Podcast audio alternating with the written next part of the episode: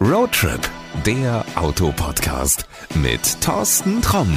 Hallo und herzlich willkommen zur ersten Folge im Jahr 2022. Ich wünsche dir natürlich als allererstes erstmal ein frohes und in diesen Zeiten ganz wichtig ein gesundes neues Jahr. Und dieses neue Jahr, das beginnt für uns mit einem echten Kultauto, dem Land Rover Defender. Wir haben ja über ihn und auch seinen Vorgänger schon mal im August in einem Special mit Christian Löhr geredet. Jetzt ist er als Plug-in-Version hier vorgefahren und ich darf mal schauen, was er kann. Und wie immer beginnen wir natürlich mit dem Optik-Check. Der neue Defender tritt natürlich ein großes, großes Erbe an, denn sein Vorgänger ist bis vor zwei Jahren mit einem Design aus dem Jahr 1948 unterwegs gewesen und diesen kantigen Look mussten die Designer nun in die Neuzeit transformieren. Und hat das geklappt? Dafür gibt's von mir jetzt schon mal ein klares Ja. Aber schauen wir uns das mal im Detail an. Die Front ist immer noch unverwechselbar, auch wenn das Logo komplett verdreckt ist, ist der Wiedererkennungswert da. Und auch wenn er nicht ganz so eckig ist, der Kühlergrill steht relativ steil im Wind und das Auto wirkt mit der neuen Lichtsignatur schon richtig mächtig. Unser Testwagen ist schwarz und hat im unteren Teil der Front ein silber abgesetztes Teil der Lufteinlässe. Oben auf der Motorhaube sind an den Seiten Riffelblech angedeutet. Da bedient er sich wieder bei seinem Vorgänger, denn diese Autos hatten oft Alu-Riffelbleche montiert, wenn man auf der Front herumlaufen musste, um zum Beispiel ans Dach zu kommen, um da Ladung zu verstauen. Gehen wir mal einen Schritt zur Seite. Als allererstes fallen natürlich die mächtigen 20 Zoll Räder und die kräftig ausgestellten Kotflügel ins Auge. Aber wenn du genauer hinschaust, dann siehst du im Vergleich zum Vorgänger, die Verarbeitung ist definitiv in der Neuzeit angekommen. Die Spaltmaße, die sind auf dem Niveau der SUVs der sogenannten Premium-Hersteller. Und wenn du mit mir mal zwei, drei Schritte zurückgehst, dann siehst du, dass der Defender die Silhouette seines Vorgängers auf jeden Fall übernommen hat. Die Dachlinie verläuft gerade bis ans Heck und geht dann um 90 Grad nach unten. Mir fällt im Moment kein anderes Auto ein, wo es diesen kastenartigen Abschluss gibt, außer vielleicht bei einigen Transportern. Wenn wir schon am Heck sind, dann gucken wir uns hier auch mal ein bisschen genauer um. Es gibt die gute alte Hecktür. Wie es sich bei einem Geländewagen gehört, ist hier natürlich ein Reserverad montiert. Das war beim alten Defender so und ist beim neuen zum Glück auch so geblieben. Und ganz ehrlich, wenn dieses Riesenteil im Innenraum untergebracht wäre, dann wäre schon mal ein großer Teil des Kofferraums weg. Gucken wir uns mal die Rückleuchten an. Auch da haben sich die Designer ein bisschen vom Vorgänger inspirieren lassen. Die Leuchten sind einzelne Leuchten geworden. Das war beim Vorgänger auch so. Da waren sie allerdings rund. Hier haben sie eine eckige Form gekriegt und sind natürlich LED-Leuchten. Ja, und so haben die Designer ein Heck geschaffen, bei dem man auch im Dunkeln sofort weiß, aha, da fährt ein Land Rover Defender vor mir. Die Hecktür hat einen robusten Griff bekommen, lässt sich aber trotzdem ohne großen Kraftaufwand öffnen. Ich habe irgendwo im Internet gelesen übrigens, dass sich Leute beschwert haben, dass die Tür rechts angeschlagen ist und man den Defender von der Straßenseite beladen muss. Äh, hallo? Es war schon immer so, da der Land Rover ein britisches Auto ist und da herrscht nun mal Linksverkehr. Also das ist auch was, was man unter Tradition verbuchen muss und es wird im Alltag keine große Rolle spielen. Den Kofferraum, den darf man ohne Übertreibung auch als Laderaum bezeichnen bezeichnen. Platz ist mehr als ausreichend vorhanden. Der Boden ist eben. Allerdings muss man sich auch erstmal daran gewöhnen, dass die Ladekante auf Hüfthöhe ist. Ja, man muss Wasserkisten und den Wochenendeinkauf sowie das große Urlaubsgepäck schon mal hochwuchten. Aber wenn es verstaut ist, dann kannst du ja auch eben halt direkt bis zum Berggipfel fahren. So, Tür zu und dann machen wir mal einen kurzen Zwischenstopp auf der hinteren Sitzbank. Wenn du die hintere Tür öffnest, dann fällt dir eines sofort auf. In einen Land Rover Defender, da steigt man nicht einfach ein, nein, man erklimmt ihn.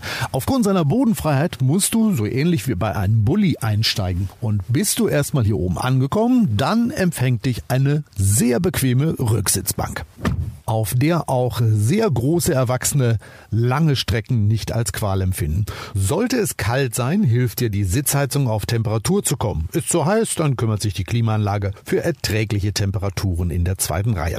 Platz hat sie also mehr als genug und ich könnte mich jetzt hier locker bis noch, boah, sagen wir mal, Alicante chauffieren lassen. Tja, geht leider nicht, denn ein Chauffeur gehört halt nicht zur Serienausstattung, deshalb wird's auch nichts mit Sonne und der Costa Blanca. Aber ich darf zumindest selbst fahren. Und dafür geht's auf nach vorne. So, wenn du zum ersten Mal in das Cockpit eines Defenders blickst, dann wird dir auffallen, dass die Designer hier Wert auf Robustheit gelegt haben. Das Armaturenbrett hat seinen Namen auch verdient, denn es ist minimalistisch, aber mit vielen Ablagen und Haltegriffen. Cool finde ich, dass du in den Türverkleidungen und an der Mittelkonsole so viele Schrauben erkennen kannst, was wieder mal an den legendären Vorgänger erinnert. Außerdem hat man bei Land Rover Materialien gewählt, die mit allen Problemen des harten Geländeeinsatzes klarkommen. Ich würde jetzt mal fast behaupten, dass sich Schlammmassen aus dem Fußraum mit einem Dampfstrahl entfernen lassen, aber ich habe es natürlich nicht ausprobiert. Und solltest du jetzt meinen, das tun zu müssen, äh, auf eigene Gefahr. nee, aber auch der Fußraum ist nicht mit plüschigem Teppich ausgeschlagen, sondern mit Kunststoffbelegen verkleidet, die man wirklich nass abwischen kann. Und das ist ein weiterer Unterschied zu einem SUV. Schauen wir uns mal die Instrumente und das Infotainment an. Der Tacho und der Drehzahlmesser werden, wie in modernen Autos üblich, digital dargestellt. Dazwischen findet der Bordcomputer seinen Platz und dessen Anzeigen kannst du dir so darstellen lassen, wie du sie gerade brauchst. Die riesige Mittelkonsole beherbergt einige Schalter und Drehregler, deren Funktion selbsterklärend ist, auch wenn du noch nie einen Land Rover gefahren bist. Was bei diesem Testwagen besonders toll ist, in der Mittelkonsole gibt es ein großes Fach und dieses Fach ist nicht einfach nur eine Ablage, wie man das sonst kennt, sondern es ist ein Kühlschrank. Also wenn du vorhast, in die Wüste zu fahren, kann man da drin auch ganz locker irgendwie eine Cola unterbringen. So, jetzt habe ich aber wirklich genug geredet und es ist an der Zeit, den Starterknopf zu drücken und da ist sie schon, die Zeitmaschine!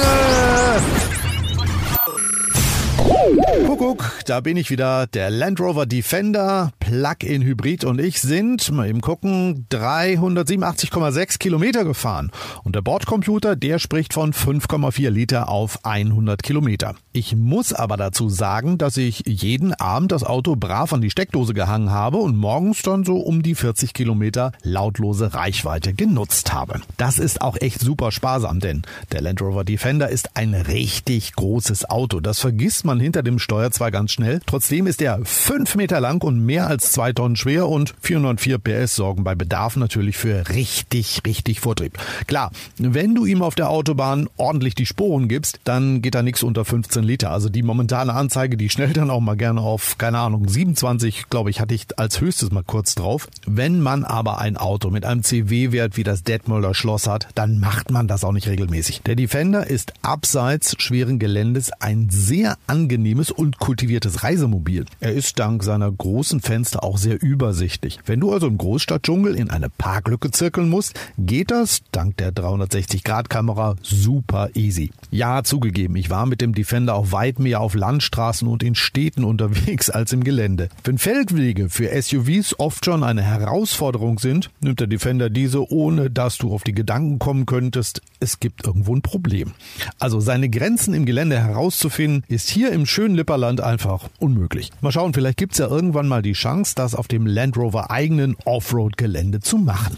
Also, der Defender hat mich wirklich begeistert, weil er ein souveränes Auto in jeder Lebenslage ist. Er ist ein cooles Auto, das sehr, sehr viel Spaß macht und für viele neugierige Blicke sorgt, zumindest wenn an der Seite noch ein halber Feldweg dran klebt. Aber abgesehen davon, er ist halt in der Neuzeit angekommen. Das merkst du auch an den vielen Assistenzsystemen. Da ist zum Beispiel ein Lane Assist, da ist ein radargestützter Tempomat und alles funktioniert wirklich super, super smooth und das kennt man dann halt eben so aus aktuellen PKWs. Wirklich gut gelungen.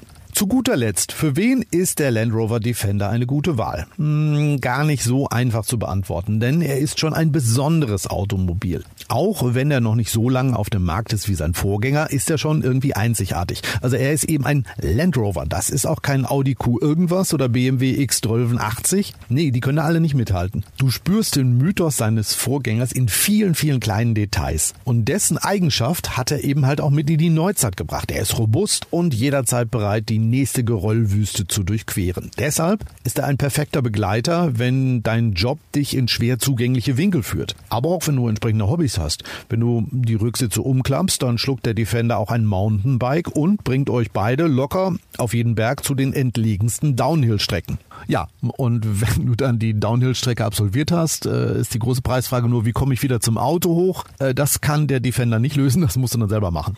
So, aber vielleicht hast du auch ein oder zwei Pferde, mit denen es zum Turnier gehen soll. Dann schau dir den Defender genauer an, denn er zieht drei Tonnen. Hast du das Problem, dass du einen Bootstrailer aus dem Wasser eine nasse oder schlammige Wiese hochziehen musst? Ein klarer Fall für den Defender. Ja, und am Ende kommen wir zur beliebten Rubrik, was hat dich denn geärgert oder was fehlt dir? Hm, ja, da gibt's was. Ein Land Rover Defender ist für mich eigentlich immer ein Auto für echte Männer gewesen. Nun hat dieses Auto den Titel, festhalten, Women's World Car of the Year 2021 bekommen. Bitte, bei allem Verständnis für Gleichberechtigung. Vom Defender gibt es ja eine sehr exklusive Bond Edition, ja, anlässlich des aktuellen James Bond Films. Und ich bin mir ganz sicher, dass auch Daniel Craig mit mir einer Meinung ist. Er ist doch kein Frauenauto. Abgesehen von diesem etwas merkwürdig anmutenden Titel ist der Defender aber ein Auto, mit dem du echt viel Spaß haben kannst. Das ist wirklich ein Auto für alle Lebenslagen. Er ist robust, er ist solide, er ist komfortabel und er ist natürlich auch sehr, sehr sicher. Also alles in allem eine wirklich gute Wahl für alle, die ein etwas anderes Auto suchen als das, was momentan so als SUVs angeboten wird. Wenn du den Land Rover Defender jetzt aber mal selbst entdecken willst, dann schau einfach mal in die Show Notes. Dort gibt es einen Link, unter dem du den nächsten Händler findest und auch mal eine Probefahrt machen kannst. Und Kleiner Tipp von mir, wenn du ihn durch verschlammte Feldwege scheuchst, fahr anschließend auch mal durch die Waschanlage, bevor du den Defender wieder beim Händler zurückgibst. Das war's erstmal für heute. Bis bald. Pass gut auf dich auf und wie immer, gute Fahrt. Ciao. Das war Roadtrip, der Autopodcast mit Thorsten Tromm.